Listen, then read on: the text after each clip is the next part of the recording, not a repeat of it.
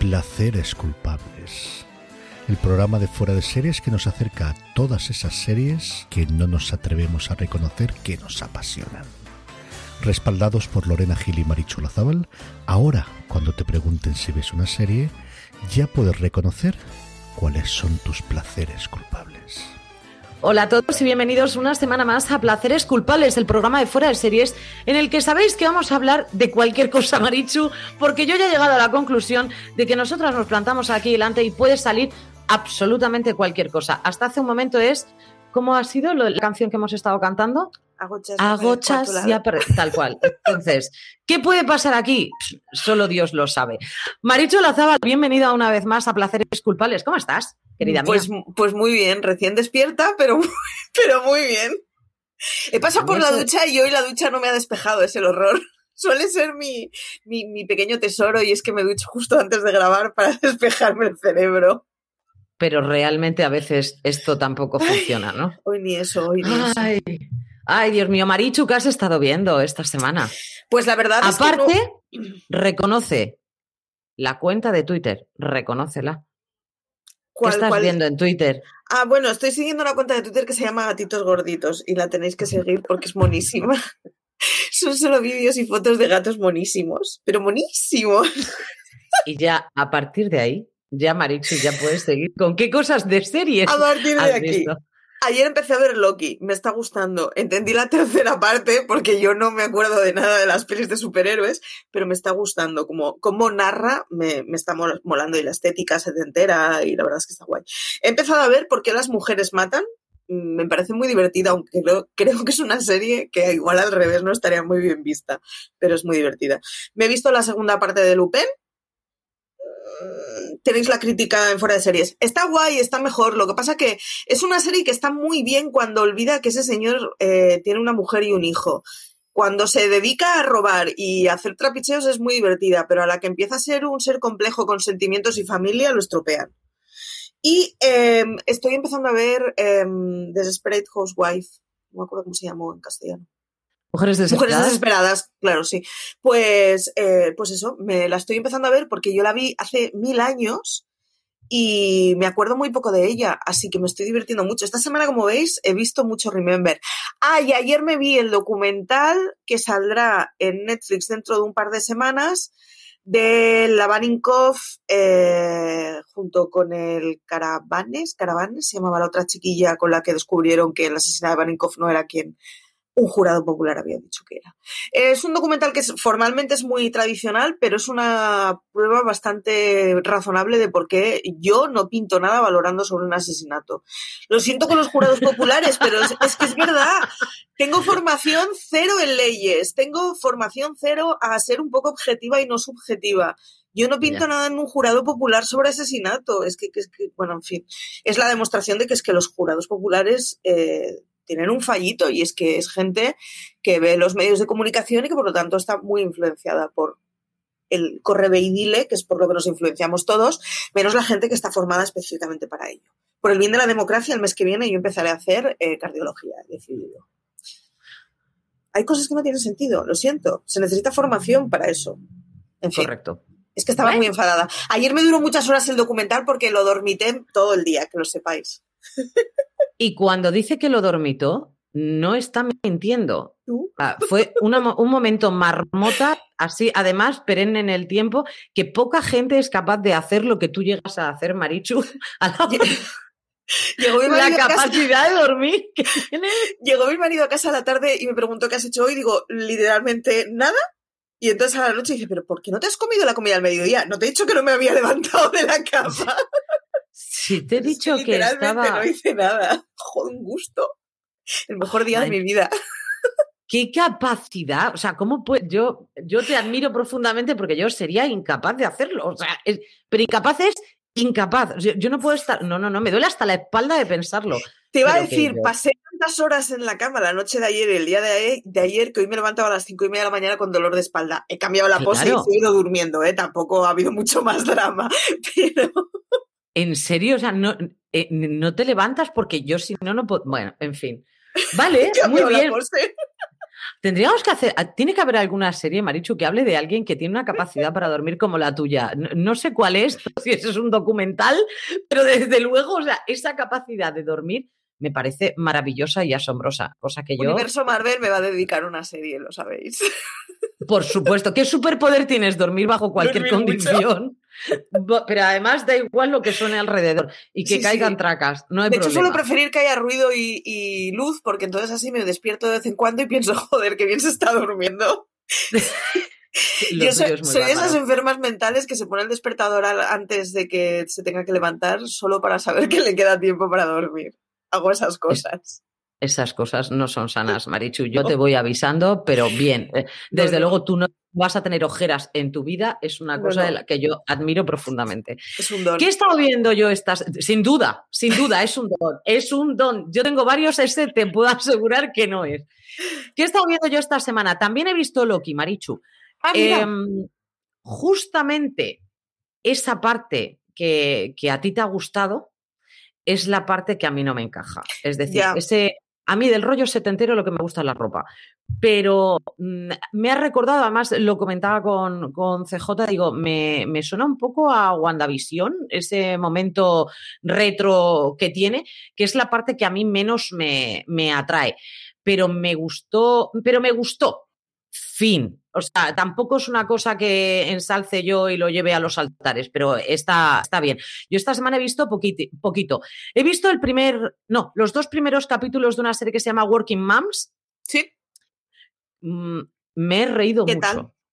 Me he reído mucho, pero ¿es una serie que entiendes mejor si eres madre? Sí. Puede ser. No, no es un poco, es.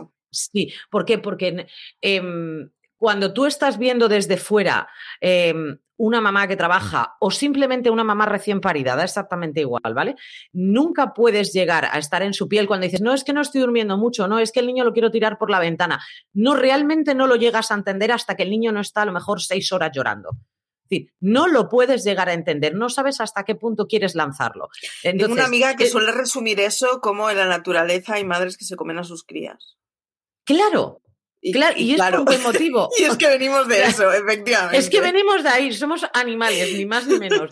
Y claro, el hecho de que un niño no pare de llorar durante seis horas porque tiene un cólico y lo quieres lanzar por la ventana es una cosa que pocas, pocas personas entienden, a menos que hayas tenido ese momento colicazo, ¿no? Ahora, el Esta semana, por cierto, se montó un flame en Twitter precisamente con una tuitera que dijo lo de mi hijo es una cosa maravillosa, pero la maternidad es lo peor que me ha pasado en mi vida. Y yo, ¿qué quieres que te diga? Lo entiendo. O sea, a mí, eh, eh, me parece... que a la vez hay un sentimiento de amor infinito por el hijo, pero que, que, tiene que ser durísimo. Vamos, es que no me cabe la menor duda. La relación eh, creo que casi va paralela el sentimiento de amor, responsabilidad y al mismo tiempo manía y odio que le puedes llegar a coger y ahora que me apale el que quiera a, un chiquillo que es tuyo por el simple hecho de que no te, no te da la vida. O sea, francamente no te da la vida. Yo tengo mellizas, o sea, no me daba la vida. Eh, ya, Te iba a decir, tú eres modo hard. Sí, sí, porque yo si me gradúo, me gradúo bien. O sea, entonces, ese momento el que dices, ¿por qué le estoy dando con un pie a una para que se duerma ahí en la maquita y la otra la tengo así cogida y en tu cabeza solamente están pasando flashes de cuando te ibas de tu casa con un bolso y hacías ras y te largabas y no decías nada a nadie y en ese momento las estás mirando y dices, las aprecias, pero pero ahora mismo me he metido. Ahora mismo me caes especialmente gorda. Entonces, claro, son bebés, pero no te caen bien. Esto es así. Entonces, tú ves ese momento de culpabilidad de las madres que tienen que volver a trabajar y que se sienten mal por el hecho de que es que me tengo que quedar a trabajar tarde ya, pero es que si no vas a perder tu puesto. Y es que hay otro al lado que te va a comer por los pies, que no tiene ningún niño y si lo tuviera como es hombre, no lo va a cuidar probablemente él.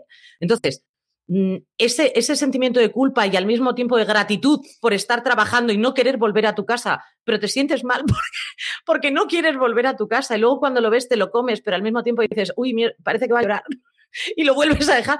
Eso a mí me pareció soberanamente bien hecho. El momento que una de ellas mete la cabeza en la piscina y dice, qué bien se está aquí, y con la cabeza totalmente hundida, como diciendo, y si me muero no pasa nada, o sea, porque no puede más porque tu cabeza ya no puedes más, me pareció algo como para seguir viendo. A mí, que soy madre, lo entiendo. A partir de ahí, al resto a lo mejor, decir, si no entras en esa dinámica, no sé hasta qué punto puedes empatizar con, ese sentimiento, ¿no? O, te pueden parecer todas unas locas histéricas, cosa que a mí no me lo parece. Me parece que están totalmente bien en su cabeza. Es que no pueden más. Ya está. Y una cosa que he visto, no es serie, Marichu, es película, es Raya. Ah, ¿qué tal? Oh. Opiniones diversas en mi Twitter. Pues yo soy muy fan de Raya. A, no hay príncipe. B, no hay canciones. C, no hay enamoramientos. Bueno, eso me parece bien. Me parece todo fantástico. Hay animalitos que tú vas a amar con la fuerza de los mares. Yo creo que Raya es Animalitos, muy bien. Animalitos, súper bien. Entonces, me parece que está.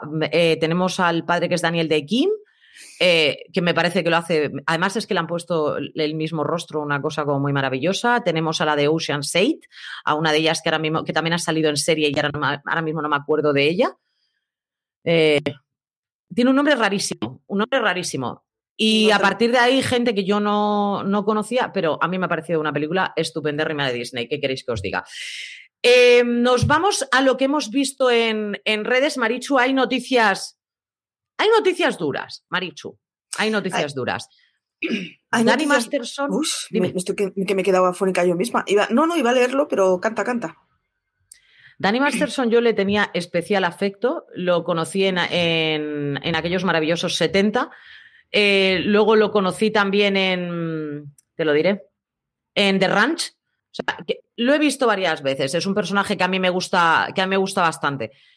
Y de repente nos encontramos que está con 45 años de cárcel o de por vida, Marichu, por violación a tres personas. ¿Tú cómo lo ves, corazón? Tres personas en tres tiempos distintos, entre el año 2001 y 2003. Quiero decir, como para decir que el mundo está en mi contra, pues no lo sé, pero ya es casualidad. Y efectivamente le piden de 75 años de cárcel en arriba. Así que, uff, bueno, ya ver. 45, no, sé mucho del caso, no sé si hay muchas pruebas al respecto, pero vamos, como haya pruebas y sea fácil de, probar o justificar, eh, le espera un futuro la mar de sombreado. Una persona con un futuro que lo tenía, además, en The Ranch vimos a, Aston Kutcher, que en este caso traía, hacía un remember muy, muy particular de aquellos maravillosos 70 y se traía un montón, el de 70 Shows, si creo recordar que se llamaba, eh, traía a, los que habían sido los padres de este en concreto, o sea, traía mucha gente conocida de aquel, de aquel show, hacía un remember maravilloso y Danny Masterson estuvo en las primeras temporadas, hacía de su hermano y, se lo cargaron en la serie, se lo cargaron por esto. O sea, esto lleva ya muchos años. Lo que pasa es que ahora 2001. es cuando ya se están reuniendo todas las pruebas para, poder machacarlo. Otro tema, por cierto, ¿eh? 2001. Eh, si este señor es declarado culpable y es probado que fue cierto, ha tenido 10 años para seguir haciendo el mal por el mundo. 10 años, ¿en serio? Para juzgar una cosa así, me parece una barbaridad. Del 2001 ha tenido 20 años. Oh, perdona, 20, sí, exacto. Uh, Marichu se estaba quitando 10 años ya. Sí, sí. Marichu hoy en matemáticas es que ha dormido mucho y queremos, queramos que no. Pero la siguiente noticia, vamos a cambiar un poco el tono porque este señor, en fin, la siguiente noticia es que Jenny Garth, que la conocimos por 90-210, esa Kelly Preston, ¿qué era? ¿Kelly Preston era? ¿Kelly? Creo que sí. Puede ser. Vale, eh, recuerda haber estado metida en una jaula de un zoo con Luke Perry para escapar de los fans. Mi pregunta es, ¿en qué jaula, Maricho? Ya, y es, lo que decíamos antes de grabar, te toca la de las capibaras igual, te echas unas risas, pero según cuál te toque, eh, bueno, esto es, todo muy loco. Eh, meterse en una jaula así en plan loco huyendo, yo quiero pensar que antes has mirado si lo que hay dentro es la boa constrictor o no. Pero, pero es como muy loco el tema. Eh, en general se nos va mucho de las manos eh, lo de idolatrar, porque ¿cómo tiene que ser la situación para que alguien se vea en la situación de... Abocado a... en una jaula. Eh, me parece todo muy desmedido y se nos está yendo lo de idolatrar a la gente, se nos está yendo mucho de las manos. Tuvo que ser muy loco lo de 90-210. Además, Beverly Hills, yo creo que a estas alturas todo el mundo conoce la serie, pero era una serie que lo petó muchísimo entre preadolescentes, adolescentes y postadolescentes. Esa franja en donde hay mucha visceralidad de por medio. Además, gustó a los adultos, gustó a hombres y mujeres y lo que tú quieras. Pero la caricatura está en Take That y 90-210 que tenían el prototipo de chavala joven histérica, o sea, que, que no era capaz de medir un poco sus, sus sentimientos y sus formas de reaccionar. Tuvo que ser muy loco, muy loco. Tú, además, fue una época en la que, en la que todos los actores que veíamos en 90-210 eran idolatrados hasta unos límites que ya era demasiado. Y estamos hablando de un señor que ya era Luke Perry, era un señor bastante mayorcito que del instituto lo que nosotros queramos, la universidad y ya salida. O sea, era un chico mayor, mayor. Sí, esa, esa era una de las premisas de 90-210 y al salir de clase. Los adolescentes tienen que tener 45 años. O sea, ves actores en el instituto que dices, pero si tu hijo tiene edad de ir al instituto, colega. Claro, hablamos, por ejemplo, de gente que es que además la cara les, les, está delatando, porque si estamos hablando de la chica Gilmore, por ejemplo, y hablamos de Lane, Lane tenía 27 años cuando grabó las chicas Gilmore, pero no se le nota. Esa mujer ha hecho un pacto con el diablo. Sigue pareciendo que tiene 15 años. Está, o sea, está congelada en el tiempo. La Keiko ajena se llama. Eh, Luke Perrino. El, el los mortales cuando tiene 30 años, aunque tenga cara joven, se le nota que no tiene 14. Obviamente está eso o Jordi Hurtado. O sea, no podemos salir de esa premisa. Tenemos a la de la chica Gilmore y a Jordi Hurtado. El resto de los de las personas humanas van envejeciendo. Y no puede ser que no pudiéramos creer que Luke Perry podía ir al instituto. Pero era, es que no, Marichu, no. Pero era una de las cosas molonas, quiero decir. Eh, a mí 90-210 me pilló muy joven y además mi padre decía que eso era pura pornografía televisiva y no me dejaba verlo. Pero eh, me imagino yo eh, de adolescente viendo eso y es súper aspiracional. O sea, están todos buenísimos. Todos son súper adultos. En un momento en que estás en plan, me han crecido poco las tetas, me han crecido demasiado las tetas. Hay unas señoras perfectas y unos señores que son mucho mejores que tus compañeros de instituto, porque tus compañeros de instituto tienen 16 años y no 45. Claro. Obviamente. Entonces, es como, de golpe esta gente es maravillosa y hace cosas súper guays, tienen fiestas súper molonas cuando yo quedo con mis amigas en la plaza a comer patatas fritas en las escaleras de la iglesia.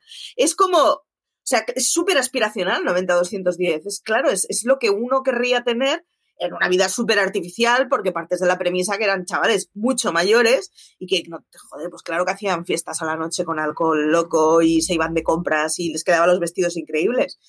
y no tenían acné. Claro, No, ya no claro, tenía edad de acné, Claro, entonces tú decías, ¿por qué yo sí y ellos no? O sea, mi piel tan mal. No, hija mía. Es ¿Por qué mis compañeros de clase parecen niños y no hombres como este señor? Bueno, pues porque tus compañeros de clase tienen 16 años. Tienen la edad correcta. Y este señor tiene 35 y sería bastante poco ético y moral que estuviera con una niñata como tú. O sea, pongamos las cosas en su sitio. Hoy hablaremos mucho de perversiones de señores de muchos años hablando saliendo con jovencitas, por cierto de muchos, muchos años. Pero claro, no, eh, acabar dentro de una jaula de yo creo que esto me, ha parecido una noticia maravillosa. Más maravillosa te parece a ti, porque tú eres muy fan en este caso de es Belisario. Sí. Em, Troya, Belisario, Belisario es una de las actrices de Pequeñas Mentirosas. Y yo con pequeñas mentirosas pillé un enganche muy fuerte y las empecé a seguir a todas en Instagram. Y les acabé dejando de seguir porque no me resultaba interesante. Salvo Troyan Belisario porque hacía cosas muy molonas, como cosas de baile y cosas de cintas aéreas, de estas de bueno, el caso es que por aquellos entonces yo además empezaba a ver Suits y descubrí que Troyan Belisario estaba saliendo con Patrick J. Adams, que es el prota joven de Suits, y de hecho se casaron en una boda súper chula. Hicieron un fin de semana en medio en el monte con unas mm, cabañas súper chulas para los invitados. O sea, fue la boda más molona que he visto en mi vida.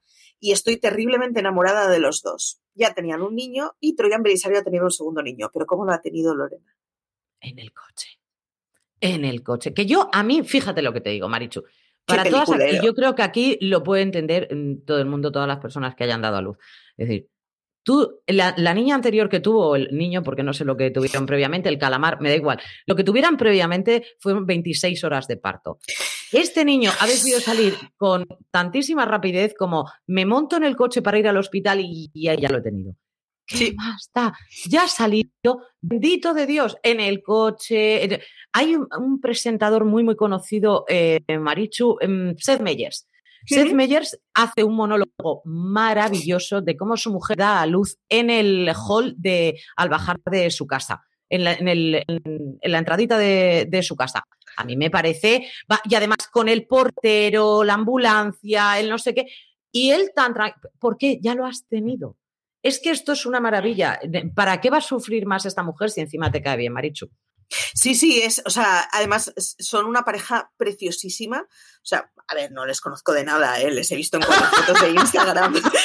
no he quedado con ellos ni nada. Me, este a mi abuela diciendo que Van Damme era un señor muy majo. Muy eh, majo. La, imagen que dan siempre es como de muy buen rollo, mucha tranquilidad, muy disfrutar de la situación en la que se encuentran, muy de, pues eso, pues lo que nos mola de tener una situación económica descansada es que nos podemos ir de vacaciones a Noruega a ver fiordos, ¿no? Y, es como, dan una sensación, o sea, súper guay y súper... Si todo el papel couché fuera así, compraría a Lola todas las semanas, y eso os lo digo, porque dan un buen rollo increíble. Yo estoy mirando la foto yo estoy mirando la foto y francamente no me, o sea, no me transmite absolutamente nada, también te lo digo. Y mira que yo he visto Suits y tal, y que por cierto la tengo que terminar en algún momento de mi vida. A ella sí que no, no la he seguido en ningún momento. Pero no me transmiten, me parecen sosetes, mi opinión. Pero tú sabes que tú y yo no coincidimos como no coincidimos en, Beatriz, que es la, la, conocidísima Rosa de Brooklyn Nine-Nine, que por cierto va a tener un niño, lleva casada desde el 2018 y ahora está embarazada. Y yo te he dado esa noticia antes y tú estás encantada de conocerte y te parecen también monísimos. A Todos te parecen monísimo, Marichu. Novio, marido, pareja me parece súper mono. Eh, lleva además gafas de estas que llevamos los miopes, que nos hacen los ojicos más pequeños. Y, y es un señor de cabeza afeitada y barba. Y es que para mí todos esos son ingredientes buenos. O sea, lo he definido como tiene cara de informático. Y eso en mi cabeza es una cosa muy mona. Y, yo he hecho, no, me puedo creer que me esté contando esto, porque yo más lo miraba, menos me decía. Pero aquí cada uno está claro que Marichu y yo nunca jamás pelearíamos en gustos, Marichu. Tiene ojicos de ser un hombre muy divertido y muy entretenido. Y a mí eso ya me parece el 75% de la fórmula. Y así vamos por la vida. La que desde luego eh, Fíjate lo que te digo, Marichu, yo no te puedo decir gana con los años, pero desde luego perder no pierde, es eh, Brooke Shields. Brooke Shields, que la conocemos, fue la niña, vamos, maravillosa en el, en el lago azul y todos la conocimos y fue, Dios mío, qué belleza de mujer. Em, ha sacado el vestido que la hizo tan conocidísima en 1998 para los Globos de Oro y se lo ha dejado a su hija para graduarse. Bien, quiero decir, yo entiendo ese momento, mamá orgullosa que le deja a su hija el vestido, lo puedo entender perfectísimamente, pero querida, no sé yo hasta qué punto ha sido un momento en el que demuestras lo bien que te quedaba a ti el vestido. Es el, y a tu hija es el peor vestido de la historia para el común de los mortales. Es una tela muy sencilla, sin prácticamente cortes, con un palabra de honor. Mm, es una tela roja, sin estampados, sin bolsillos, sin nada que disimule nada del cuerpo. Entonces, claro, cuando eso se lo pone Brooke Shields, es como, madre mía, porque Brooke Shields es una señora que solo con la sábana saliendo de la cama estaría guapísima. El 99% de las mujeres solo saliendo de la cama con una sábana estaríamos con una sábana pegada al cuerpo, que es lo que le pasa a su hija y es lo que nos pasaría absolutamente todas Así que soy muy fan de la hija poniéndose el vestido de la madre porque sí y porque como mola y porque como mola que tu madre tenga un icono de la moda como ese vestido. Yo hoy estoy en muy buen rollo, es lo que hay. hay, que tener, hay que tener mucho valor para poder hacer eso, francamente te lo digo, porque las comparaciones siempre van a ser odiosas, Marichu. Sí, sí, da, y en este caso, odiosísimas. da igual lo bonita que sea la hija, eh, es igual. Si tu madre es Brooke Shields, tú no eres tan guapa como tu madre. Esto es así. Brooke Shields es, es una de esas señoras, además, tiene una de esas guapuras ochenteras, noventeras, que, que, que ahora posiblemente no nos parecería tan guapa, pero es que, o sea, me pasa con todas las modelos de esas décadas, que es como, es que no se puede ser tan guapa en la vida. Ojo, yo aquí tenemos que hacer dos excepciones, Marichu. Una con la hija de Cindy Crawford, otra con la hija de Reese Witherspoon. Tanto la una como la otra directamente son calcomanías de las madres, pero calcomanías espectaculares. o sea, la hija de Cindy Crawford ya es, si la madre era guapa, la hija es un espectáculo andante. Entonces, esa hija se pone ese vestido que llevó su madre en y no hay ningún tipo de problema. Reese Witherspoon se puede poner su hija el vestido que quiera de ella porque yo hay veces que las confundo. O sea, es que son muy, muy, muy parecidas. En este caso, pues la genética no le ha dotado a la hija de Shields de lo mismo que le dotó a su madre, pero ahí ha estado ella con toda su dignidad, saliendo con ese vestido que además ensalza y realza todas las taras genéticas que te pueden legar tus antepasados, los malos. Lo tuyo es maldad. Es una chavala, la mar de Augusto, poniéndose lo que le salga de las narices. Yo a tope Eso sí, por eso he dicho que tiene que tener valor. Sí, yo pero he que dicho, no es valor, que, pero es que es no valor. Es... Valor. Yo la admiro. Admiro profundamente que lo haga. No, Marichu, porque si mi madre fuera Brooke Shields, que mi madre es como Brooke Shields, mi madre es divina, pero si mi madre fuera Brooke Shields, yo diría, mamá, qué bien lo hiciste, Dios no me dio lo mismo. Yo soy súper objetiva, no puedo hacerlo. Sería Si a, mí, si a mí eso me parece bien, pero no me quita para que... Pues, ¿Tienes ganas de poner el vestido? Pues ponte el vestido. ¡Póntelo en casa! ¡Que no! Que te va a juzgar toda la prensa y vas a Pues salir. que te juzguen, que se apañen, que no, que yo soy muy fan de esa chavala. Y además me, pare- o sea, me parece que vimos No, sus si yo ovarios soy- porque además le pilla en una edad muy jodida y en una edad en donde nos suele costar a todos bastante mirarnos al espejo. Pero Bien por si lo primero que te he dicho es que qué valor que tiene, que ole ella, que qué valor que tiene. Si yo en ese sentido la admiro, que yo no lo haría, es lo que te estoy diciendo. Jamás. Yo posible tampoco, pero porque era una complejada y una frustrada, no tiene nada que ver. Eh, mm, no, que no, que no, que yo estoy con esa chavala. Que sí, te he dicho que yo también, pero vamos, Marichu, si estamos de acuerdo, ¿por qué estamos peleando? Si te he dicho, yo le doy todo el valor del mundo a ella, que tiene las narices de ponerse eso cuando la madre fue un icono. Se lo valoro. Yo no lo habría hecho, ni con esa edad, ni con esta edad, que ya me importa un pito lo que piense el resto, tampoco lo haría. ¿Sabes lo que te quiero decir? Yo no, no, no, demasiados ojos, demasiados ojos para mí. Hacemos una pequeña pausa, dejamos a Shields allá y volvemos con la serie de la semana que lo vamos a poner a caldo vino. Crónicas vampíricas, Marichu, marcó un antes y un después. Veníamos de Crepúsculo, veníamos de un momento vampírico absoluto y total. Veníamos de un momento en el que creíamos que los vampiros nos podían hacer mm, unas cosas como muy estupendas. Habíamos visto ya nuestra entrevista con el vampiro, teníamos a un Brad Pitt estupendo, a un Tom Cruise de lujo y de repente volvemos a tener un look Perry más dentro de un instituto con señores que ya tiene, que, pero claro, aquí no es un señor que tenga treinta y tantos, tiene ciento y pico, que vuelve al instituto y está ver. con jovencitas. Hay varias cosas. Yo creo que es la serie que más he visto diciendo, por Dios, qué vergüenza esto que estoy viendo. Otro episodio más. Creo que es la que me Pero ha pasado más. O sea, de decir, no puedo dejar de ver esta basura. O sea, lo que estoy viendo me está pareciendo mal desde muchos puntos de vista. Ya de entrada es una serie que está enfocada a adolescentes. A ver, es la historia de, de un vampiro que no, bueno, que, que digamos, no está muy contento con ser vampiro. Estefan Salvatore es un vampiro que no acaba de estar muy de acuerdo con eso de chupar la sangre de la gente viva. Eh, y entonces es la historia, acaba siendo un culebrón. Lo es, desde el primero, desde el primer día. Totalmente. Que transcurre en un instituto en donde hay vampiros y hombres lobos, pero es un culebrón de manual. Eh, en donde, digamos que los que son humanos no parece demasiado que tengan la edad de ir a un instituto. Están en esa frontera en donde en realidad estarían mejor en tercero de carrera. Pero bueno, no parece que tengan bueno. 40 años.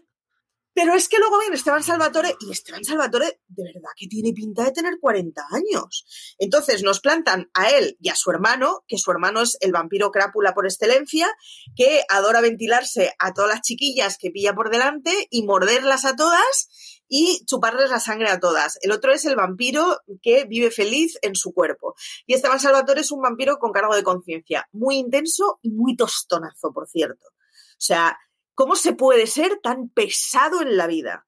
El tema es que Esteban Salvatore se enamora de una chiquilla que eh, es Nina Dobrev, la actriz, que se llama Elena Gilbert, creo que se apellidaba, y básicamente montan un triángulo amoroso entre los dos vampiros y la adolescente de instituto. Yo no sé por dónde empezar. No me puede parecer bien. No, No sé me- cómo pillarla. No me puede parecer bien que una serie así esté pensada para adolescentes. Es de la época de los crepúsculos. en donde eh, estaba súper aceptado que las cosas aspiracionales de las niñas de 16 años fuera estar con señores mm, de verdad. No los querrías como novio de tu hija, ni de tu sobrina, ni de tu hermana, ni de, vamos, ni de tu enemiga. Eh, porque eran unos plastas, eran unos posesivos, eran unos controladores, eran unos ombliguitos, todo iba sobre la vida de los vampiros para arriba y los vampiros para abajo, que es como, llevas cientos de años para acostumbrarte a ser un vampiro. Tío, deja de ser el ombligo del mundo. Eso para empezar. Pero es que luego además está la cosa retorcida de que sea súper molón que niñas de 16 años estén con señores de 700 años. Es que eso ya no es Lolita, eso es la caricatura. Todo, o sea, todo lo de crónicas vampíricas me parece mal. Dicho esto, creo que me vi las tres o cuatro primeras temporadas en una semana. O sea, todo me parece mal. ¿Visto el mal? Visto el mal, todo me parece mal. lo necesito. Malos guiones, mal actuada. Eh, me parece completamente eh, castigable el mensaje que llevaba, el tipo de relaciones que tenían, eran una cosa de verdad, o sea, es que no era tóxico, era una cosa más allá. No podía dejar de verlo. O sea, porque estás viéndolo en plan, oh Dios mío, qué escándalo, pásame otro bote de palomitas.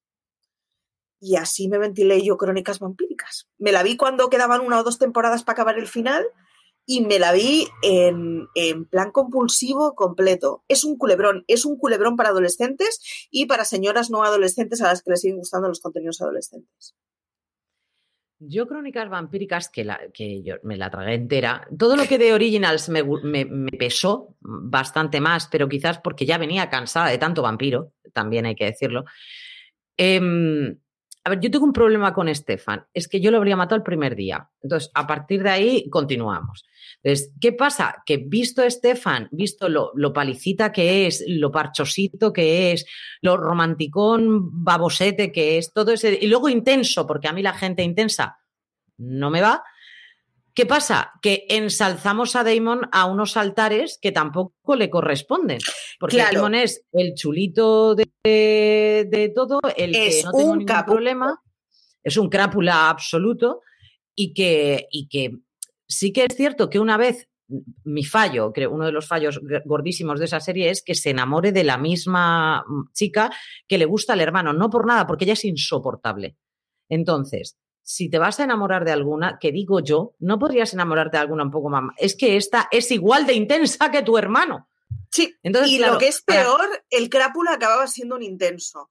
Que es como, vamos a ver, si lo que tendríamos que ir es a que todos fueran por lo menos divertidos. Era otro tóxico de narices, ¿eh? Porque al final, lo que pasa que Damon era la, o sea, Damon era la representación del vampiro. Eh, en donde es súper posesivo, es súper controlador de todo, absolutamente todos los mortales le parecen poca cosa, pero claro, yo lo entiendo, vas a vivir el resto de la vida y tienes súper fuerza. Entiendo que tengas el ego subido.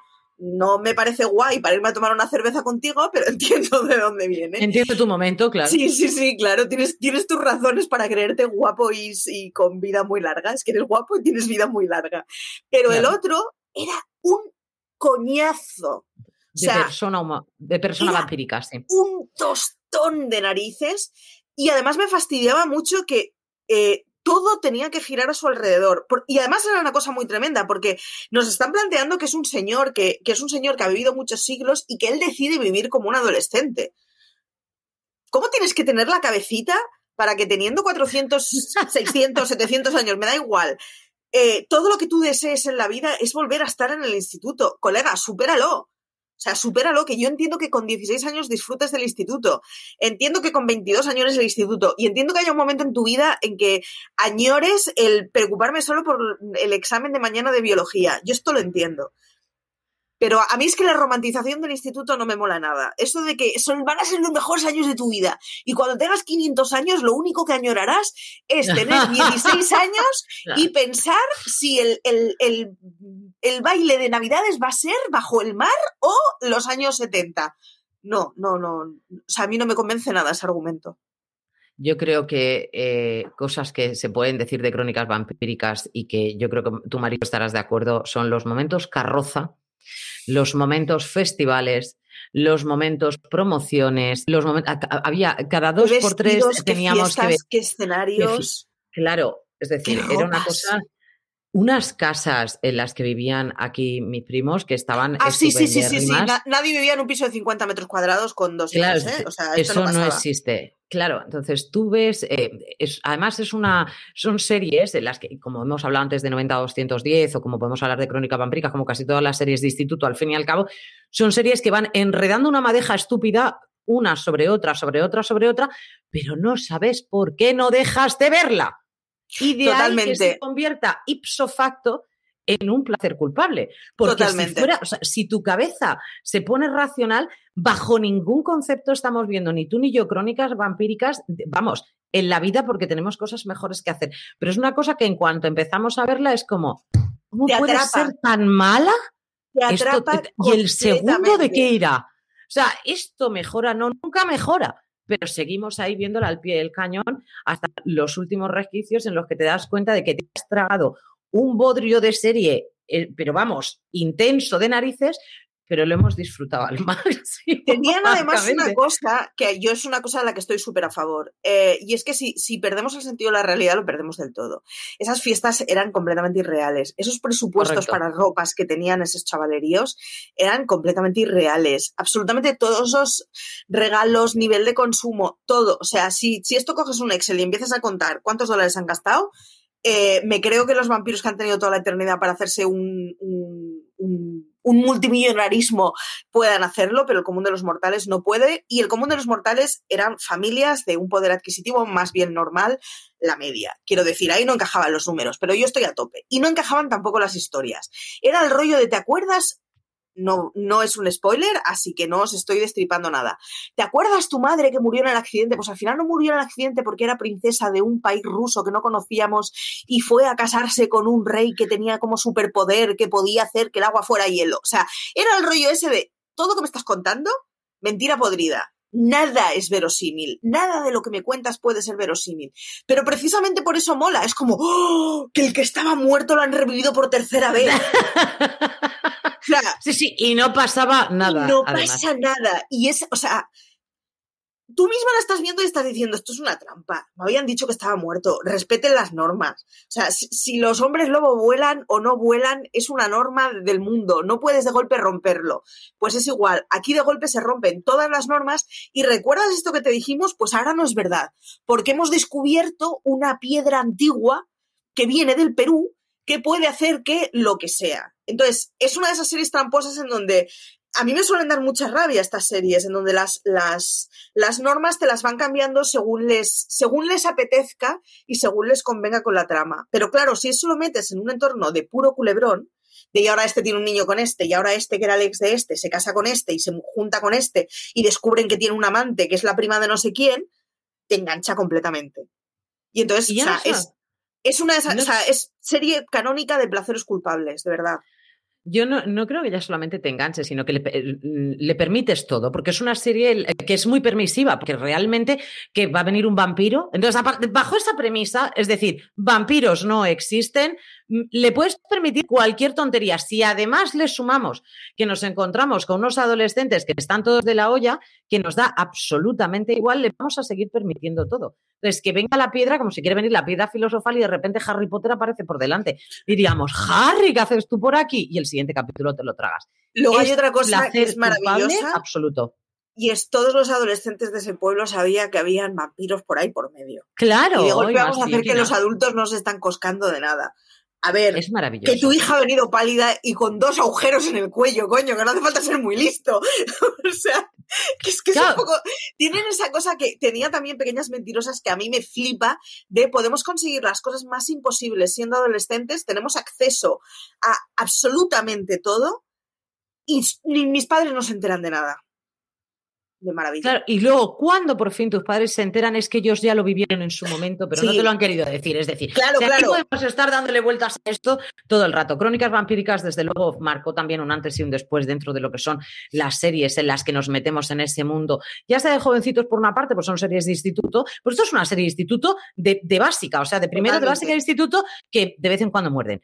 Pero mm, esas series vampíricas que en ese momento el público demandaba porque los lectores de Crepúsculo crepúsculo estaban totalmente con, el sentimiento a flor de piel de y si volvemos a tener sangre por aquí nos agrada mucho. Entonces, yo creo que fue un momento en el que, en el que además rompió absolutamente todo, que de ahí después tenemos el spin-off que fueron de Originals, en los que ya los señores son mayores y son consecuentes con el hecho de que sean mayores, pero también es otra ida de chola totalmente loca, pero que nosotros también se lo permitimos porque viene de lo anterior y entonces esto es una consecuencia obvia y lógica de unas crónicas vampíricas. Pues ahora nos vamos a los originales.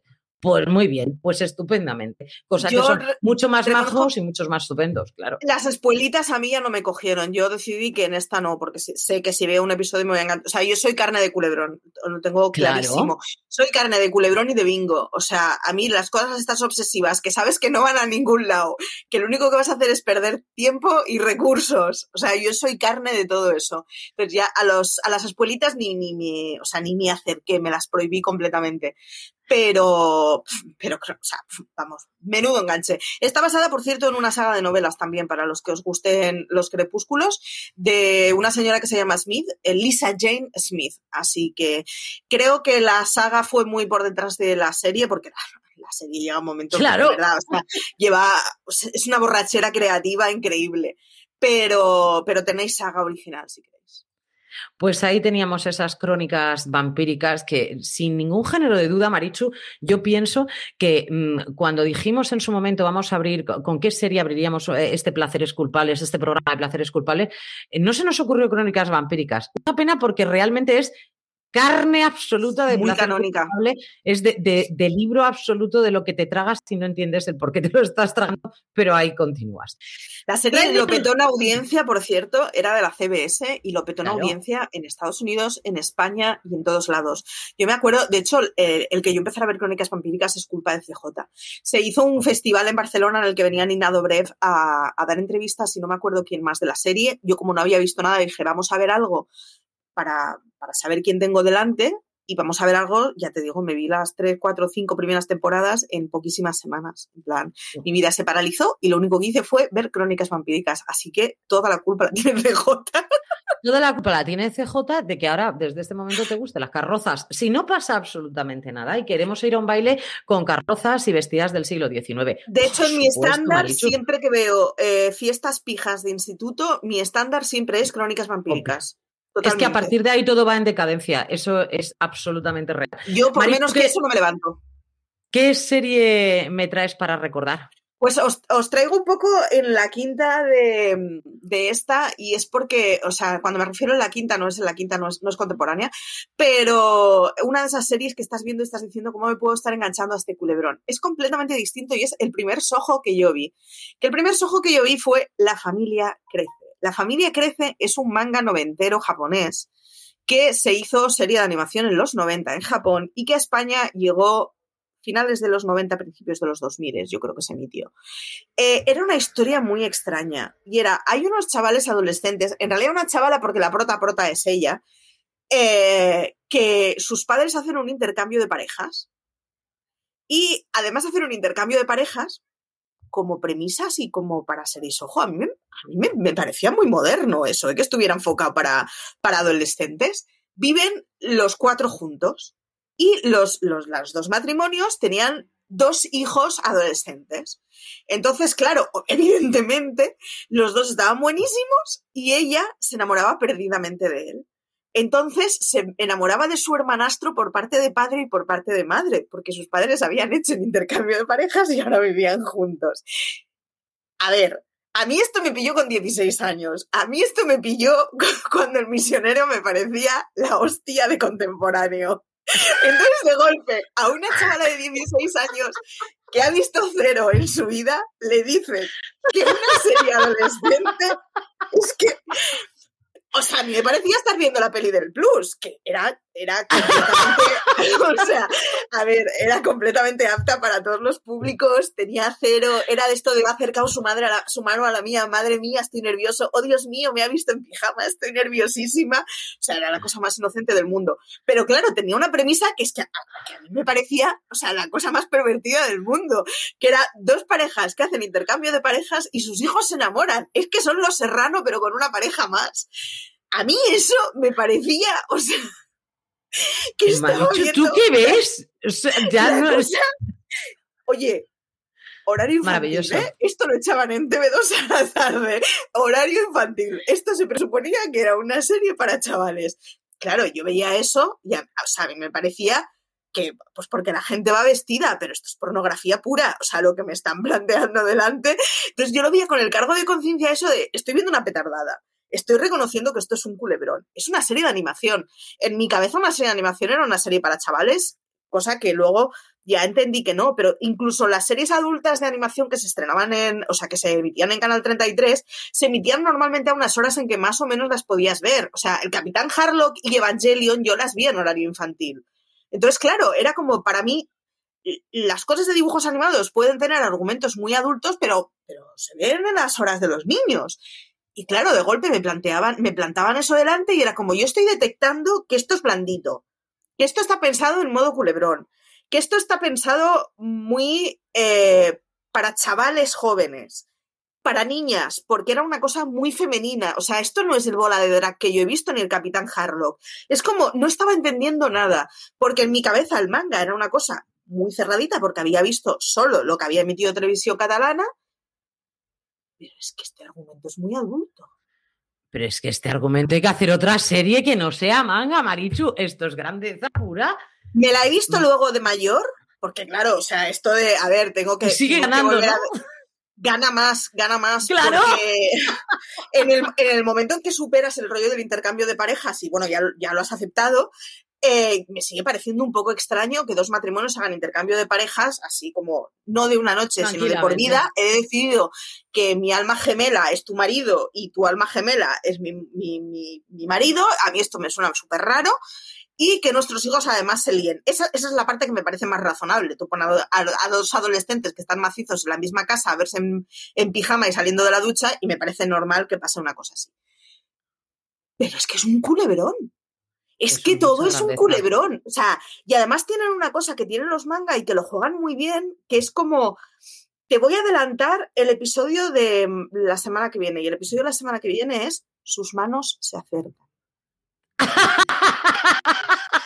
Tú te pasas una semana deseando que sus manos se acerquen. Se acerquen. Y efectivamente llega el episodio y después de 18 minutos de paja, sus manos se acercan. Entonces, es una cosa. La, palabra a lo mejor no la mejor escogida. lo mejor, igual, eh, paja no es la mejor palabra, pero de relleno. 18 minutos de relleno. Sus manos se acercan y esto es todo lo que pasa en el episodio. Y a mí es una cosa que me engancha completamente. Es una estructura de culebrón y es una estructura para engancharte, o sea, ya te digo, o sea, la primera es gratis, las siguientes pagas. Completamente drogalina. Pero, pues es que me ha enganchado las dos veces que la he visto. Me parece una maravilla. Es súper ñoña, ¿eh? Es ñoñísima. O sea, yo os lo estoy contando como si esto fuera un argumento hardcore, pero es la cosa más ñoña que te puedas echar a la cabeza.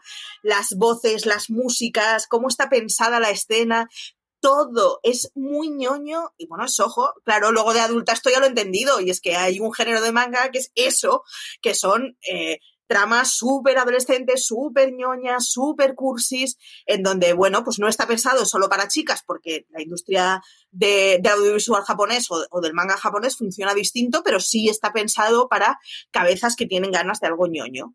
Pues eso, la familia crece. A mí me descubrió todo un mundo.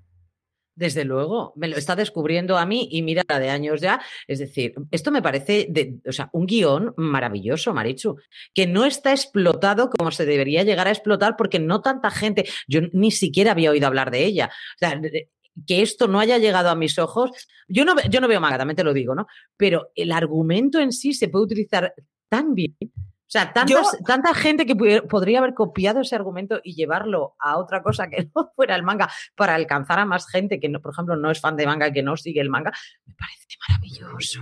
En esos años. Y que sea serie adolescente. Sí, sí, sí, en esos años yo quedaba con las amigas para hacer los deberes. No hacíamos el huevo, pero era una excusa maravillosa para pasar todas las tardes tres o cuatro horas juntas con la excusa de hacerlos. Y poder ver esto. Así, básicamente, veíamos esto, veíamos Party to Five, o sea, veíamos todas las cosas para adolescentes que nos echaban en la tele. Y el enganche que tuvimos con la familia crece, en original es Marmalade Boy. Lo digo porque Marmalade Boy es fácil que suene a muchos. Porque, porque claro, luego he descubierto que, que, que, Marichu no está descubriendo la gaseosa, que es por excelencia uno de los mangas de Soho que hay, que conoce absolutamente todo el mundo que ha visto o leído algo de manga me flipó, me flipó completamente. O sea, vi que también, es que además, claro, tenía una cosa y es que yo venía de haber visto mangas que tenían cosas un poco extrañas. Es decir, en, en, Bola de Drag, no nos, no nos olvidemos que Son Goku cuando es pequeño juega a tocarle la vulva a Bulma, porque tú no tienes lo que tengo yo. En Arare, el inventor le subía las faldas a las señoras para verle las bragas. En Ranma se jugueteaba con las escenas en que Ranma pasaba a ser una mujer y estaba en la ducha y se tapaba con la toalla y se le veía medio pecho. Es decir, es que claro, hemos visto un manga y está alguien en, en, en, en Twitch diciendo, no lo he visto, pero se emite manga en horario infantil que habría que estudiarlo. Es que claro, nos hemos educado con unos mangas que si eso lo hubiéramos visto en series de carne y hueso, nuestros padres nos hubieran prohibido verlo. Es lo que hay es lo que hay. Pero tú, Maricho, tuviste la suerte de verlo. Yo, en mi época, lo único que podía ver era Candy Candy, así como japonés. Y ya está.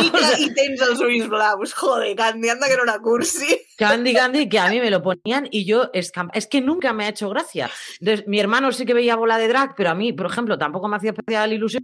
Entonces, al final, todo lo que ha sido ese género, yo me lo he perdido porque no me ha hecho nada de, de gracia. En cambio, a mi madre y a mi hermano se tragaban bola de drag, pero vamos, como drogalina que dices tú, pero drogalina pura. Pero en fin, esta vez, Marichu, no te puedo traer. Es que, mira, ¿sabes lo que te digo? No voy a hablar de serie esta semana. De así, no voy a hacer un remember, porque es imposible que yo pueda superar en, en argumento. Es que no, no, o sea, yo traía con toda mi fe una cosa macarra de las mías que a mí me gustan y yo bebo y absorbo como si no hubiera un mañana porque soy feliz viendo este tipo de cosas, aunque me las cancelen, que esto es la cosa que más me duelen, pero yo no puedo superar una pareja de swingers viviendo juntas con los grioliados. O sea, es que es imposible, Marichu. Yo la semana que viene os cuento algo. Yo esta semana me niego. Luego me pones a los Lannister a mí con veintitantos años y a mí los Lannister me parecían una cosa ¿Te parece una chorrada? Claro, pero lógicamente, ¿cómo te van a parecer? lo que más me ha gustado de todo esto, Marichu, analicemos este momento, es que tu padre no te dejara ver 90, 210, pero te tragabas manga con parejas de swingers Así como si no hubiera un mañana con las amigas. Que son dibujos animados. Es que a mí, me, consta que cuando emitieron Bola de Drag en TV3 hubo un pollo y de hecho hubo un momento que se dejó de emitir y tal, porque hubo alguien en, en, en los órganos públicos que dijo que esa era una serie muy violenta. Claro, yo de mayor pienso, si violenta, si es darse de hostias. Quiero decir, todos los niños juegan a base de hostias más o menos. Pero es que lo, o sea, la parte que no era violenta era mucho más grave. O sea, señores, eh, a ver, que, el abuelo de Bola de Drag era un señor que tenía em, de mucama en casa a una tipa que le ponía cachondísimo hasta el punto que le hacía sangrar la nariz porque tenía dos vertientes que era una ser súper adorable y obediente y otra ser una tía rubia con metralleta cañón. Y entonces le ponían las dos. Y nos parecía normales que ese señor jugara a verle las bragas a la señora que estaba en su casa haciéndole la comida. A mí me parece mucho más grave que una pelea. ¿Qué quieres que te diga? Claro, pero es que eso es cierto, es decir, el, el patrón por el que se critica muchas veces no es el, no es el correcto, ¿vale? Y que los niños se peleen es una cosa muy normal. Obviamente los leñazos que se daban en bola de drag no es el leña, o, que, que, van a parar así va a hacer ¡zas! Pero me, cuando le das a un niño aquí, o sea, el niño me parece mucho más fácil eh, explicarle a un crío que esto es ficción. Claro. Que no todo eso que había, porque, porque claro, estos son los extremos, pero constantemente se jugueteaba con el rollo de chica saliendo de la ducha con, enseñando medio pecho, eh, momento en donde se, se, traspasan las bragas en el pantalón. Quiero decir, se jugaba constantemente con esto. Me parece muchísimo más grave porque normalizaba una. Quiero decir, que haya superhéroes que se están dando de hostias en el cielo. Eh, a ver, normal. Hay que, no, no, hay que currárselo mucho para que un chaval entienda que eso no es lo que pasa en el cuarto primera. Pero claro. que haya un abuelo que le guste ver, mirarle las bragas a las, a las chavalas, pues me, parece mucho más perverso. Pues eso nos pasó con los mangas. Sobre todo cuando lo estás viendo a lo mejor y, son gente que tiene 9, 10 años, una cosa así. y claro. Claro, y están viendo eso. Otra cosa es que te pillas a una persona que la está viendo con 16, 17 años y esto le está importando a un pito y es totalmente, totalmente. que yo vi a Arare con 8 años. Claro. Claro, por eso me a eso es lo que me refería. de Arare, eh, básicamente todo lo que inventaba era para ver a las chicas desnudas, para que se le levantaran las faldas, para que se enamoraran de él, para que, quiero decir, era todo súper perverso. Y como tu padre Como eran dibujos animados, en mi casa no se detectaba. Como tu padre escucha estas razones para ver, te va a castigar. Por Dios, no. se lo he dicho. Ahora en retroactivo. en retroactivo dicen, no, aquí esto, pero han pasado ya muchos, da igual. Tu no vas a ver la tele lo que te queda de vida. Queridísima Marichula Zabal, como siempre ha sido un placer, nos vamos despidiendo, corazón. Nada, un gustazo y la semana que viene traeré algo un poco más normal. No, no, no, de ti, Marichu, no esperamos que nos traigas cosas normales. De ti, Marichu, esperamos que nos sorprendas cada semana. Yo voy a romperme la cabeza, pero estoy convencidísima, Marichu. Yo no he visto nada, nada de ese estilo. Cosas sorteras, sí, sí, claro. Placeres culpables como los que hemos traído hoy, sin ningún género de duda. Pero ese momento con el que me quedo sin ningún género de duda, ese momento de dos parejas swinger con dos hijos que además se enamoran, yo creo que esto es un top de placer culpable que va a ser complicado que vayamos superando, Marichu. Yo solamente te digo eso, pero que siempre, queridos escuchantes, le vamos a poner muchísima fe porque queremos ese botón de plata, Marichu. ¿Sí? Efectivamente, em, seguidnos en YouTube, vednos en Twitch en directo. Eh, ya sabéis, tenéis los podcasts en vídeo y los tenéis en todas las plataformas habituales en las que colgamos podcast, Vox, Spotify y prácticamente todo. Y que nada, que nos sigáis escuchando y que nos leáis en foradeseries.com. Que tengáis una maravillosa semana. Os esperamos, como siempre, la próxima aquí, Mariucho Olazabal y yo, en este Placeres Culpables. Hasta la semana que viene. Gracias.